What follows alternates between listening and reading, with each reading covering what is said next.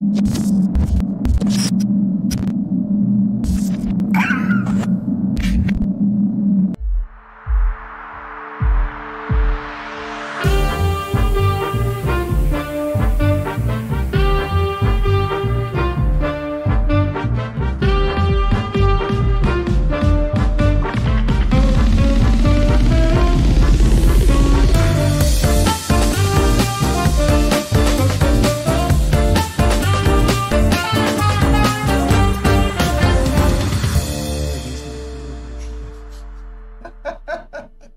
Buenas tardes a todos. Una vez más, bienvenidos a nuestro programa eh, Regiópolis, nuestro podcast semanal eh, que esperemos estén disfrutando con, la, gran calidad de los, de los invitados que hemos tenido, que ante, les hemos eh, cedido el micrófono para que nos platiquen acerca de los temas básicos de, de nuestro podcast, arquitectos, arquitectura y ciudad de Monterrey, por eso nos llamamos Regiópolis.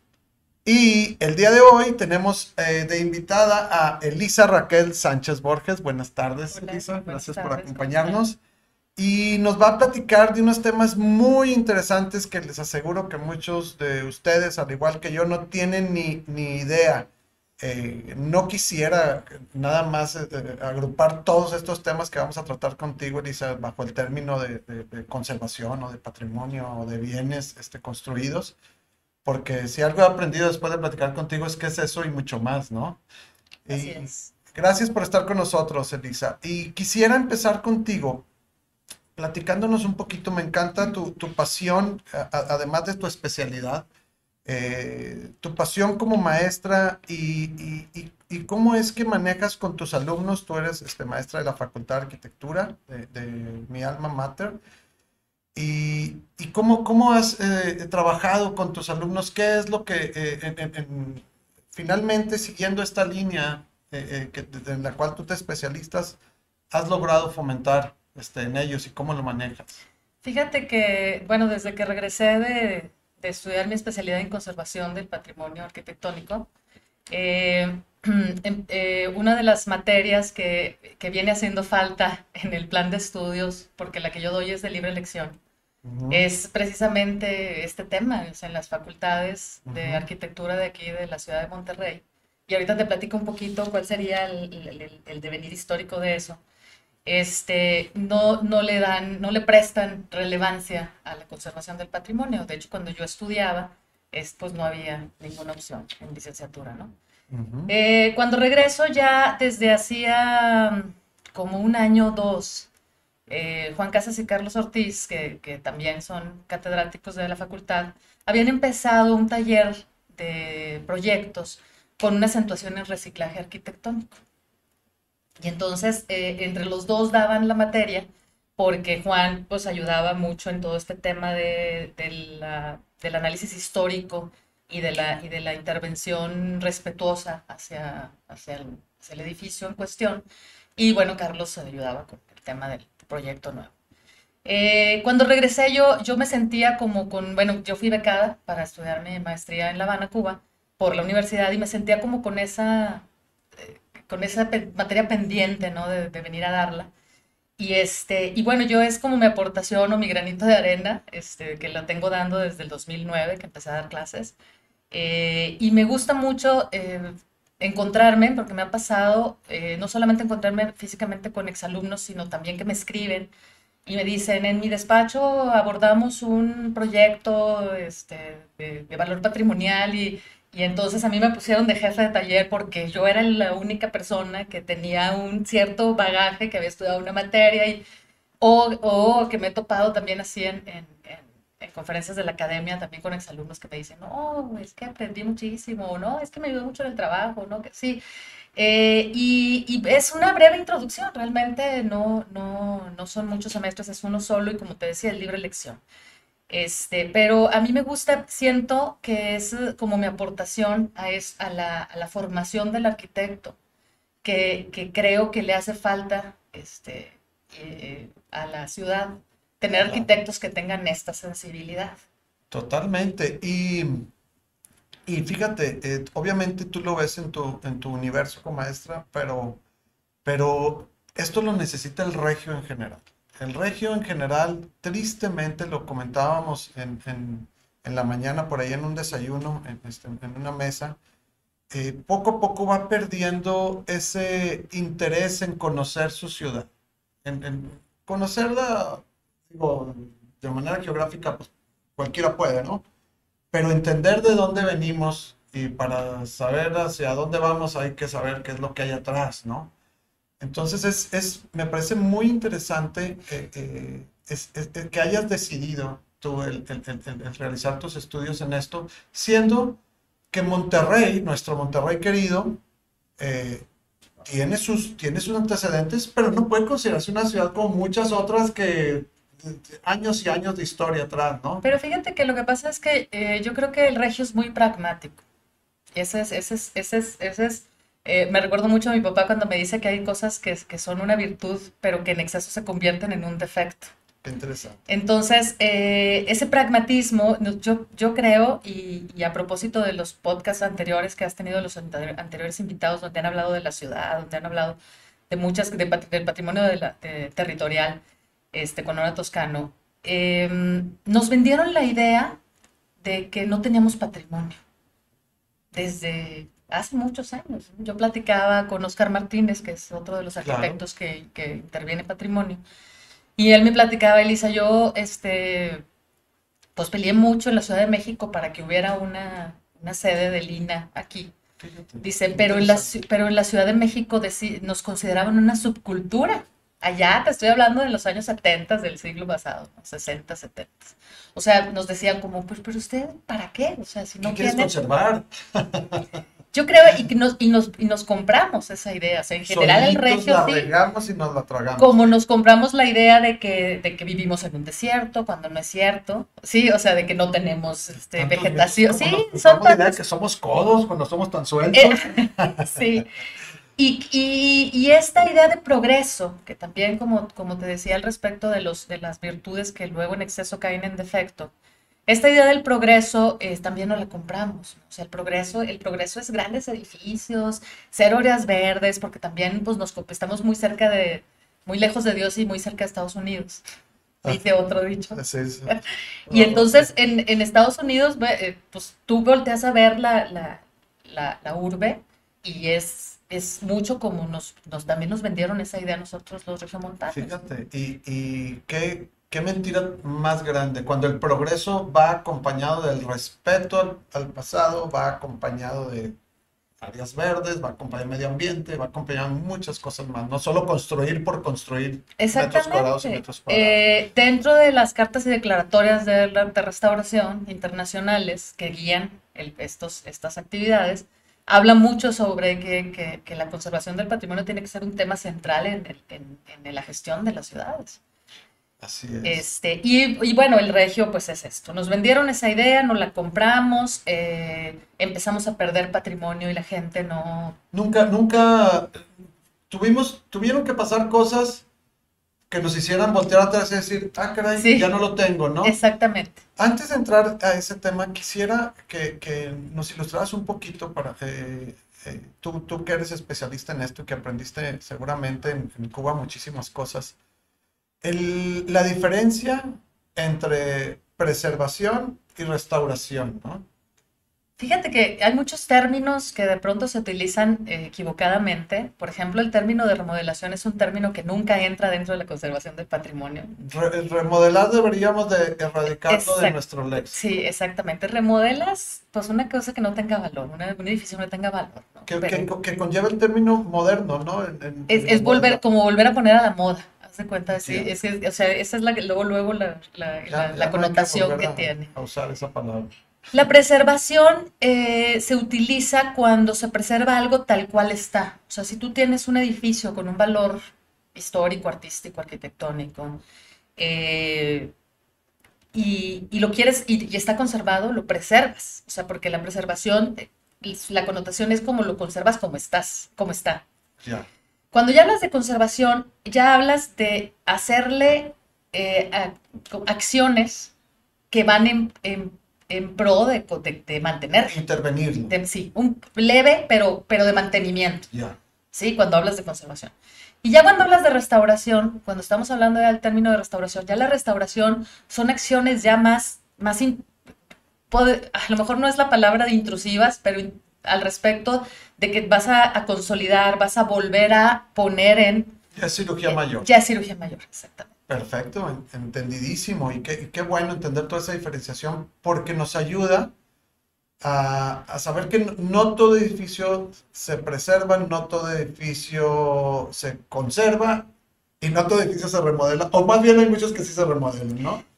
Eh, otro, otra cuestión bien interesante que platicábamos antes de, de, este programa, Elisa, es la relación entre el turismo y el, el, el, la preservación del patrimonio, ¿no? Y, que, otra vez, ya lo dijiste, si el, centralizado allá en México consideran que acá no teníamos mucho, y hay otras ciudades que tienen un montón de cosas que vale la pena visitar y ver el pasado y demás.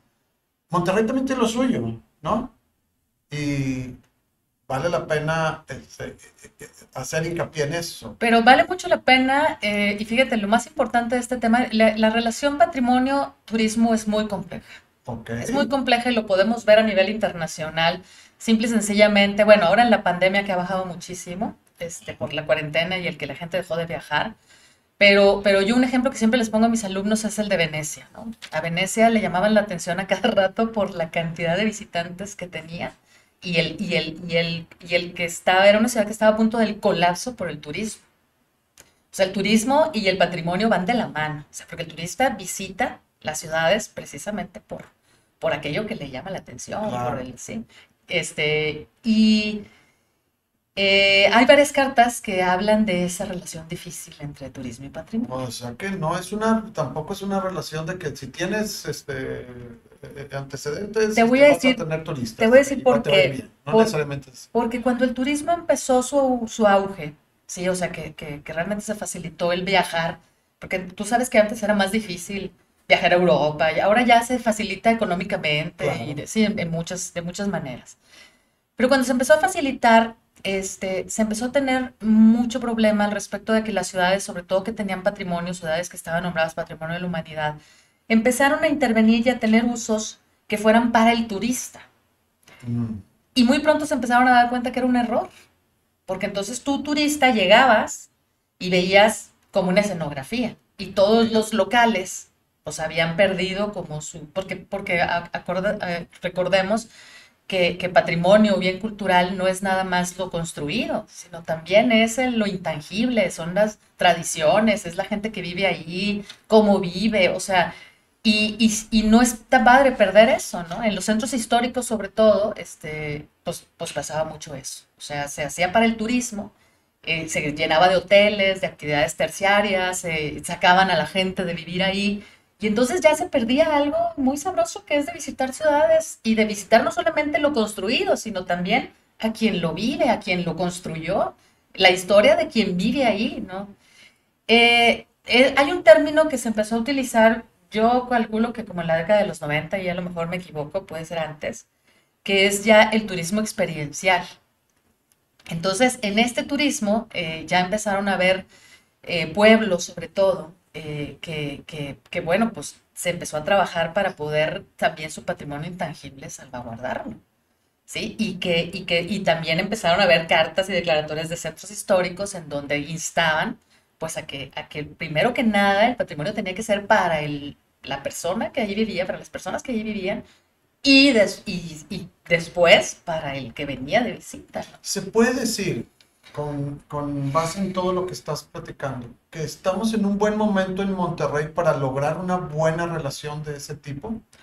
Sí, pero acá luego se nos presenta otro enemigo, que es el, el desarrollo inmobiliario. Ah, o sea, nosotros... decir otras cosas. eh, nosotros eh, vivimos, por ejemplo, con el barrio antiguo, este tema que te digo del turismo cultural, ¿no? O sea, que cuando el barrio antiguo se intervino después de la, de la, bueno, que ahorita hablamos de las pérdidas, después de la gran ah, pérdida de la macroplaza. Ya empezaste. Sí. Este, después de la gran pérdida de la macroplaza, que tuvimos que perdimos este, 30 manzanas del, del, centro, del centro histórico de Monterrey. Que, muchos dicen eh, tenemos ahora la macroplaza y qué bueno, eh, está bien, yo soy de los que dicen, está bien, tenemos este gran espacio público ahora, pero también soy de los que no se detuvieron a pensar qué se fue en ese barrido, ¿verdad? Me acuerdo del cine Elizondo, todos nos acordamos del cine Elizondo, y ya, pero tú has, de, seguramente te has registrado que se fue el gran patrimonio. Hay, hay dos libros bien interesantes que yo se los recomiendo mucho, este, uno escrito por José Manuel Prieto y otro por Juan Manuel Casas, que habla precisamente de las pérdidas del patrimonio. Es muy interesante y José Manuel habla de una sola persona que se encadenó una de las columnas del cine Elizondo. ¡Wow! Este, para que no lo tumbaran. estuvimos a punto de tener nuestro mártir ahí. De... del patrimonio. Pero era, el único, ¿no? Entonces, inmediatamente después de que, se, de que se hace la macroplaza, empieza la intervención al barrio antiguo. Y desafortunadamente muy dirigido, o sea, en la década de los 90 en México estaba mucho el auge del patrimonio cultural, o sea, del turismo cultural, perdón. Entonces, pues sí fue muy, muy, muy dirigido a los visitantes, mucho este, se fueron de vivir de ahí. Sí, mucho, Fanny lo comentaba en el programa pasado, cómo realmente, curiosamente, fíjate, el esfuerzo que se está haciendo en el barrio antiguo es prácticamente los propietarios de los locales este, y, nada más. Y él llevan un poco de ayuda de, de, gobierno y demás, pero nos falta materia ahí. Sí hay todavía gente que vive ahí y que, y que está a la junta del barrio antiguo, ¿no? Y es fuerte y, y, pelean y están en la lucha de esto, porque además esto es lo que conserva el patrimonio. O sea, no somos nosotros los especialistas, ni, los, maestros, ni, los arquitectos, ni los que ni los urbanistas, ni los restauradores, ni no. O sea, quien protege el patrimonio es el ciudadano. Ahí es en donde fallamos, porque si, si nos educamos a nosotros mismos y educamos a los demás acerca de esto, vas a tener un, un protector del patrimonio en cada ciudad. Entonces, desafortunadamente, cuando se viene la crisis de violencia, 2009, 2011, que el barrio antiguo pues se vació de porque pues estaba puro lleno de bares y bueno, se le pegó mucho todo este tema. Empezó a convertirse a, a partir de, del, ¿qué podríamos decir? Del 2015, 2016, como el foco de estos desarrolladores inmobiliarios, que lo platicábamos ahorita antes, ¿no? O sea, eh, el tema es que si tú, una de tus, de, tus, de tus premisas de venta es vivir en el centro, es tener este ambiente que, se, que se puede vivir en el primer cuadro de la ciudad, pero entonces tú vas y tiras cinco casas eh, vernáculas y construyes tu edificio, además mal diseñado también, porque hasta eso no, pues entonces, ¿qué les no es cierto? O sea, ah, tiene que haber un equilibrio y ese es el equilibrio que ahorita el barrio, que se está luchando porque el, porque el barrio antiguo y el primer cuadro de la ciudad tenga. Fíjate, platicabas, ahí hago un, medio paréntesis, ¿cómo, cómo suceden luego estos, estos ejercicios extraños como el de la capilla de los dulces nombres, ¿no? Lo, lo, platicabas. Como, ah, ok, la, la, preservaste, la conservaste y ahí está, y qué bueno, y y fíjate que yo tengo la teoría de que la capilla de los dulces nombres se, se, preservó más, o sea, se conservó más por el hecho de, de, la, de la, religión que por, patrimonio. Esa siempre ha sido mi teoría, o sea, porque, porque, porque nada más la capilla de los dulces nombres y todos los demás edificios que se tumbaron. Sí. o sea, yo siento que hubo ahí una connotación muy religiosa de, de decir, es que esta es la capilla. investigar, pero fíjate lo que tú comentabas de, ah, ok, se rescató, qué bueno, ahí está. Pero está suelta. Descontextualizada. Totalmente en medio de edificio, en medio de calles, en medio de paso a nivel y. Es como Al lado del teatro de la ciudad, que es así como un, un elefante gris. Sí, sí, sí está descontextualizada. Oye, y continuando con esta cuestión de las grandes pérdidas, como les llamamos este, en, una plática anterior, eh, ya hablaste de, de, las, de las cuadras de la macroplaza, pero hay, hay pérdidas infortunadamente más grandes aún, ¿no? El caso del convento. El convento de San Francisco se tumba en 1914 y yo en las presentaciones a mis alumnos les, les muestro una imagen del periódico, hijo, eh, no me recuerdo exactamente el nombre del periódico, pero como para justificar decían que habían encontrado restos humanos y de que hablaba de sacrificios por la Iglesia Católica. O sea, era un periódico amarillista, pero de cierta manera yo se los... alarma de haber sido Sí, yo se los no, no era la alarma, yo les, se los presentaba a mis alumnos porque les decía Vean ustedes cómo las justificaciones como tan inocentes para que, para que las personas dijeran, ay, no, qué bueno que lo tiraron. O sea, porque ahí es quien sabe qué se hacía y sí. Y ese Y ese convento se tumbó, en, estaba, era donde, donde topaba la calle de Zaragoza. Topaba. Eh, de- topaba, sí. sí. Y entonces, Topaba de, viniendo de norte a sur. de norte a sur. Entonces, eh, lo tumbaron porque futuro, en un futuro, pues iba a existir la Avenida Constitución. En un futuro, o sea, todavía no existía. Iba, iba a, a existir y entonces pues se necesitaba abrir esa... ¿Qué, qué es lo "Hay que yo te decía? El atención". progreso, ¿no? O sea, el, el progreso malentendido. Totalmente. O sea, y, y cosas tan sencillas, se podría haber convivido con eso de- y sacar la vuelta tanto. Y ese, ese convento, mencionas tú que estaba en un solario que ahí por donde está El ahorita Círculo mercantil, ¿no? Y que era un edificio extraordinario que ya no lo tenemos ni lo vamos a tener nunca. No, no lo vamos a Y la gran mayoría de los regiomontanos, incluyéndome, ni supimos que existió hasta En que el- tú me lo platicaste. En el y bueno, y lo que yo te decía, lo más chistoso, que, que parece, que parece broma, pero es anécdota, es que luego en el 40, cuando cre- crearon el, el escudo de Nuevo León, lo ponen. Lo ponen otra vez el convento, está en el Este, escudo. así está en el Está la escudo. fachada del, del Entonces, convento. Me fui a ver, buscarlo luego, luego, y sí, ahí se ve en el. en el Junto con el de fundidora, con las sí, de fundidora y el león. Y, sí, está. Era como un homenaje, pero, pero, pero bueno, es, es así como... Sí, Eh, otra de las grandes pérdidas, para ya, para ya dejar los, los, los, los temas oscuros, pero es, eh, mencionabas el, el- el caso de la Alameda un poco y el caso del Hospital González, también cosas que se han quedado y que tristemente no volveremos a ver nunca. Exactamente, y eh, pues bueno, es parte del, del crecimiento de la ciudad, de volverse importante. La Alameda era más grande, ¿verdad? La Alameda era más grande y, y luego este Bernardo Reyes pues vino y le quitó ahí la mitad y, y, y- y luego hizo la penitenciaría y luego todavía tumbaron la penitenciaría, o sea, y, y luego pues, hicieron el Cine Monterrey, que, que, bueno, cabe mencionar que, que, que, que mucho del patrimonio importante aquí en Monterrey es, es, es muy, eh, eh, hay que recalcarlo, tenemos mucho patrimonio moderno. Ah, eso es Sí. otro, de- del siglo XIX para acá, ¿no? Del siglo, pues sí, 19, 20, pero más del 20. Más del 20. Industrial también. Entonces, el, el Cine Monterrey, que fue, que se queda en esas, en esas manzanas donde estaba primero la Alameda y luego la penitenciaría. y- Bueno, la Alameda otro- nunca otro- llegó a estar porque es que la, la Alameda estaba determinada desde el primer plan urbano que existió. Eh, y luego, bueno, se recortó, se vendieron esos terrenos, se hizo la penitenciaría, tumbó la penitenciaría, y ahora el Cine Monterrey, pues está tres cuarta, está una cuarta parte, yo creo, porque también lo tumbaron. O sea, Sí. es así como... Sí, la- todavía conserva la esquinita esa que es sensacional, pero ese es patrimonio moderno. Ese es época. patrimonio moderno. Hablando de, hablando de eso, eh, un dato muy interesante que tú tienes por ahí, de los, los únicos edificios que se conservan del siglo XVIII en nuestra ciudad, que se empezaron a construir en el siglo XVIII. que se empezaron a Porque la en el catedral, XVIII. la catedral se empezó a construir en el 18, pero se terminó en 1899, o sea, casi ya era siglo XX cuando se terminó. Mira, este, entonces, este, la catedral así como que... este, Pasó, panzó. Panzó.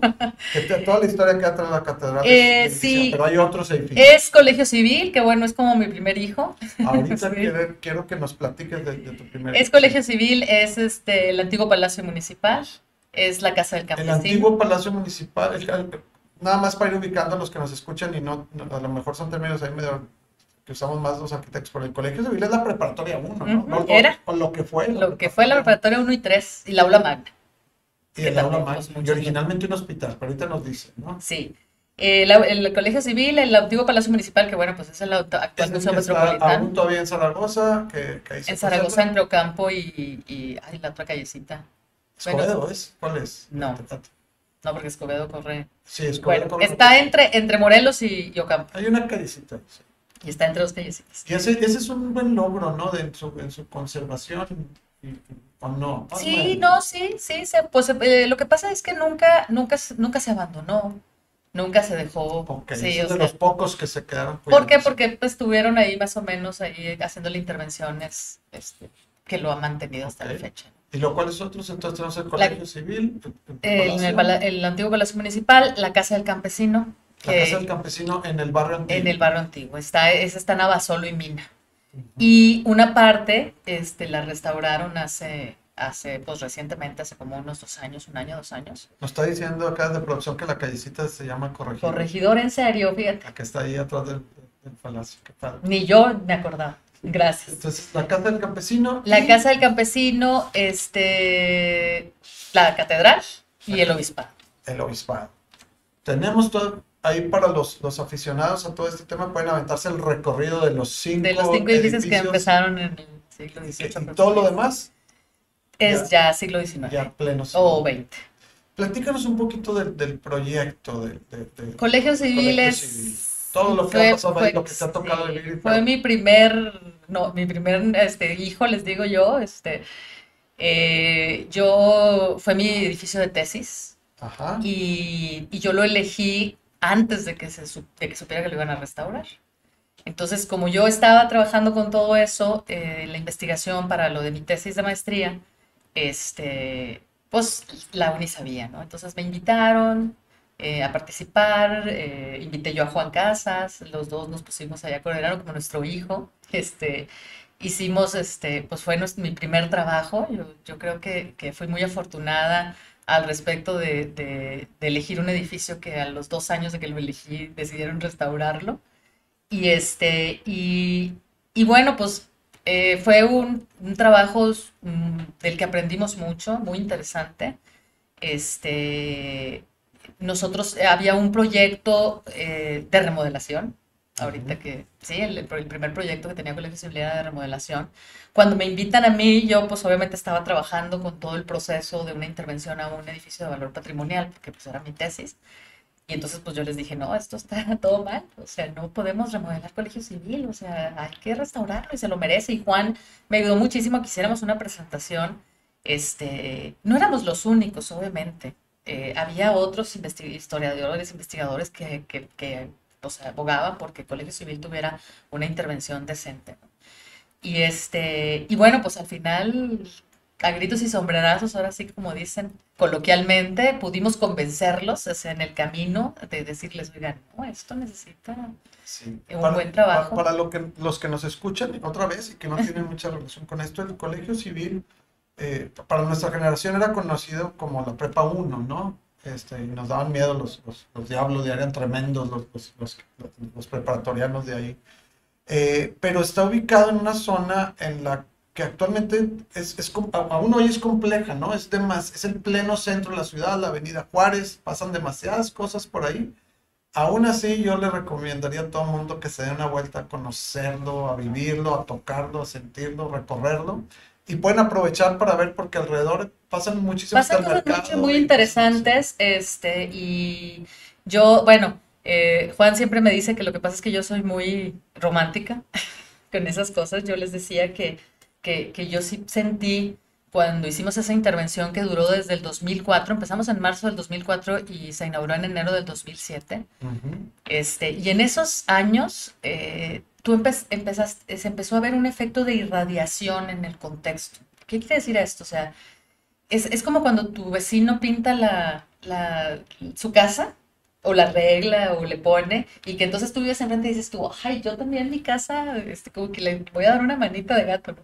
Y entonces, eh, Juan me dice, tú quieres creer eso, pero le digo, yo es que no creo que sea casualidad, o sea, No, estaba una tienda a un lado, EMSA pintó del mismo tono que habíamos pintado Colegio Civil, y luego enfrente estaba FAMSA, que después se ya dejó de ser FAMSA, y también lo pintaron del mismo tono, y luego eh, por el lado de Washington está el Colegio Excelsior, que también es como estas construcciones de ladrillo súper lindas, este, y también las, las, las madres, porque pues ya ves que son de, de religiosas, este, empecé, buscaron de hecho a Juan para que las, las asesorara con la intervención, porque ellos querían, yo le decía, no es casualidad, había otra esquina, la esquina de Washington y Juárez, que también empezaron ahí a hacer una intervención malísima, ya se, ya se habían echado el edificio, este, eh, que estaba pintado de amarillo, era una joyería que estaba pintada de amarillo, y antes de que se terminara el, el colegio civil, o en el primer año después de que se terminó, le hicieron ahí un falso histórico, o sea, que le inventaron ahí cosas, pero el tono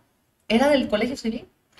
Después de eso fue cuando se vino lo de que quitaron los, los puesteros del colegio civil, que ya volvieron a estar, pero después hicieron el, remos- el, el remozamiento de la, de la Alameda, que te acuerdas que estaba súper, sí, que eso fue como en el 2009, Así 2010. es.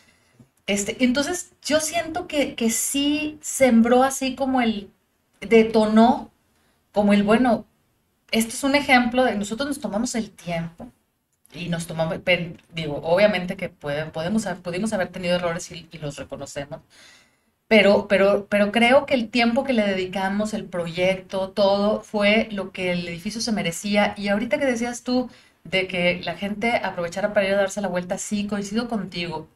Colegio Civil tiene su majestuosidad y su ambiente único cuando entras al edificio. O sea, lo enriquece mucho su contexto pero lo enriquece mucho su arquitectura y, el uso que tiene, porque por un lado es Pinacoteca y del otro lado es Centro Cultural Universitario. No, y aparte su historia, como decíamos, fue hospital originalmente, luego fue base militar, y luego estuvo abandonado un tiempo, y luego este, después se convirtió en escuela, entonces hay mucho, mucho atrás de, de Tiene, tiene un, una, o sea, su, su, devenir académico es también muy importante, o sea, el, se nombró esa sede como colegio civil en 1857 cuando se funda el colegio civil, cuando la, la educación se separa de la religión y que por eso era civil y por, o por eso era este, este estudios científicos, el, el, ¿cómo se llama? El de, el, de Saltillo. Entonces, eh, Sí, es, te digo, es como mi primer hijo. Nosotros tuvimos una experiencia grandísima con ese edificio. Yo, lo, por mi parte, yo lo quiero muchísimo. Voy y lo veo y le estoy checando qué humedades tiene. Y, sí, porque... Oye, pero este, obviamente podemos quedarnos aquí platicando horas y horas contigo de tantos temas tan interesantes, pero háblanos rápidamente de de esos otros proyectos en los que te ha tocado involucrarte y que se están haciendo cosas interesantes en, la preservación? Fíjate que modestia aparte, y no, te lo digo porque, y no te lo digo porque, porque hayamos sido nosotros, Juan y yo, los que intervenimos Colegio Civil, pero yo creo que Colegio Civil marca una pauta en que empieza a haber un cambio en la intervención a los bienes construidos de la ciudad en Monterrey. Eh, en parte a lo mejor por esto que te digo, porque, porque nos tomamos el tiempo, porque, porque realmente fue muy, muy publicado. Es muy querido el Colegio Civil. A mí me gustaría comentarles que cada semana llegaba una persona que había estudiado y decía, qué bueno que lo están restaurando. Bueno, entonces eh, yo creo que después de eso se vino lo del horno 3, eh, después de eso ya todas las intervenciones empezaron alumnos de arquitectura a irse a estudiar especialidades en restauración, en conservación. Hasta entonces, o sea, hasta, hasta, hasta ese punto, eh, la conservación del patrimonio en Monterrey y en, el Estado, porque además también es bien importante, habíamos platicado lo de la centralización, lo de que todo se daba mucho aquí en la, área metropolitana. Luego vamos y dejaban a los municipios. Yo creo que eso va a ser otro podcast. Linares, este, Montemorelos, sí, lugares aquí hay muchas cosas que preservar y nos concentramos nada más en, Monterrey. Eh, sí. Entonces, este, yo, a partir de ahí empezaron a irse a estudiar esta especialidad. el patrimonio se conservaba porque las personas que lo conservaban les había tocado estar ahí. No era una especialización que hubieran hecho, sino que ellos, pues, ahí en el momento resolvían ¿sí? Con asesoría de la Ciudad de México, o sea, yo lo digo que, que, que a, las, a, las, a las buenas de Dios, ¿no? Pero, pero no con una especialidad en eso. Yo allá a partir del siglo XXI, o a partir del año 2000, pues empezaron ya a, este, existir personas que se empezaron a ir a estudiar fuera, que empezaron a llegar, que empezaron a cambiar la manera de intervenir el patrimonio. Y, este, y bueno, pues de ahí se han dado proyectos interesantes y, y exitosos este, uno de los que te comentaba, pues la Casa del Campesino, este, de cierta forma, bueno, te digo Colegio Civil, eh, ahora el, el, antiguo Palacio Federal que se convirtió en laboratorio ciudadano. Y el, salón que decías que está allá adentro. Que, Ah, bueno, nosotros eh, nos pidieron la, que, la hicimos el año pasado, lo que pasa es que ya no se hizo por la pandemia, en, en, no se ejecutó, pero tenemos el proyecto ejecutivo de la restauración del Salón Juárez en el, en el Palacio de Gobierno. Pero platícanos un poquito de la Casa Jardón, Nosotros eh, hemos estado trabajando como una manera también de, de yo antes de, entrar en materia, me gustaría hablar como del reciclaje arquitectónico, que yo sé que a muchos de los restauradores o conservadores les da causa así como un poco de roncha ese, término. No, me parece muy bien para un tema ya acercarnos al cierre y, sí. lo, quería dejar para entonces, entonces qué bueno que lo... Eh, reciclaje arquitectónico. Reciclaje arquitectónico, fíjate que yo incluso tengo un muy amigo restaurador en, Puebla que le chocan esos términos. Eh, y yo le decía, pienso que, que, los arquitectos que hacen arquitectura contemporánea y los que se dedican a la, a la conservación y restauración del patrimonio siempre están como, como, como enfrentados. Entonces, eh, de cierta forma, a mí me tocó esa, ese enfrentamiento porque yo, mi marido, pues, se dedica a hacer arquitectura contemporánea. Siempre me decía, desde que éramos novios, que yo hacía arquitectura geriátrica y él era este, neonatólogo. Entonces, eh, pues supondrán que, que, en la oficina pues tuvimos que encontrar un punto medio, ¿no? De, de, Y ahora lo disfruta. sí, bastante. no, Le encanta. Le encanta. Entonces yo siempre les decía que el término de reciclaje se me hacía como un término que ayudaba muchísimo a, a conciliar. A conciliar. ¿Por es el punto de conciliación entre preservar yo hay, hay, François Choy tiene un libro que se llama Alegoría del Patrimonio y me gusta mucho una frase que, que ella dice que, que, la conservación del patrimonio no puede ser detenida, sino tiene que ser continuada. Entonces, tú tienes etapas históricas en un edificio, pero para que tú lo vuelvas a poner en uso y que además la arquitectura es para usarse no es para ponerla en un, en un pedestal y ponerle un capelo y de que, ay, todos veanla por fuera, pero no la vayan a dañar y no le vayan a soplar. Y... No, la arquitectura es para vivirse, para habitarse. Entonces, eh, tiene que tener el uso contemporáneo. Entonces, estos proyectos que nos tocó a últimas fechas hacer, que fue la Casa Jardón y la de 20 de noviembre, eh, la Casa Jardón, bueno, pues es... Ojalá y hubiera oportunidad de conocerlas, digo, abierto, ¿no? Yo sé que son proyectos privados y demás, pero son excelentes ejemplos de, de, cómo lograr correctamente ese reciclaje arquitectónico. Sí, es el equilibrio. Usando estos elementos de hace años, ¿no? Y fíjate que yo le encuentro un punto a favor también el, con las técnicas constructivas y materiales este, vernáculos, que también tú haces tu granito de arena hacia el, hacia el, hacia el ¿cómo se te diría? A la no contaminación, hacia, porque eran técnicas de tierra, porque, sí, porque, porque son técnicas que no... Que no... el origen, eh, eh, eh, las técnicas ancestrales, sin quererlo, finalmente eran este, proambientales. Aprendes mucho, y, y, en estos dos proyectos como que la, la, premisa principal era respetar lo que tuviera valor, intervenir con, con materiales de lo que estaba hecho. Sí, en, la casa Jardón, que es de Protexa, este, tenía en los muros, este, ¿cómo se llama? El, el impermeabilizante este. que se lo ah, tuvimos que quitar, sí. sí, pues se lo tuvimos que quitar y regresar a, a, lo, que, a lo que es compatible, ¿no? Qué padre. a manera de cierre, Lisa, porque infortunadamente ya tenemos que, que, que, retirarnos del aire, eh, ¿crees que Monterrey estamos haciendo bien las cosas en este sentido y vamos a lograr ya no me gustó tu cara. No, lo que pasa es que, ¿sabes qué me da risa? Me da risa porque se lo estás preguntando a una optimista y, romántica, como me dice Juan Casas. Yo creo que sí, yo creo que hemos avanzado, yo creo que hemos avanzado y, o quiero creer, entonces bueno, pues ese pues va a ser mi... de personas como tú, no para que lo hagan, para que nos eduquen. Sí. El ciudadano común y, pongamos atención a todo. Yo creo que sí, yo creo que hemos avanzado, te decía, es, es, es bastante notorio, eh, como te digo, personas arquitectas, inclusive yo me tocó trabajar en la, en la restauración del Salón Juárez, el proyecto de restauración del Salón Juárez me tocó eh, trabajar con una restauradora mueble de la Ciudad de México, que ella estudió la licenciatura en restauración mueble, o sea, no es una especialidad, es su carrera. Eh, y trabajamos fabuloso, o sea, es, es, a mí, bueno, me encanta.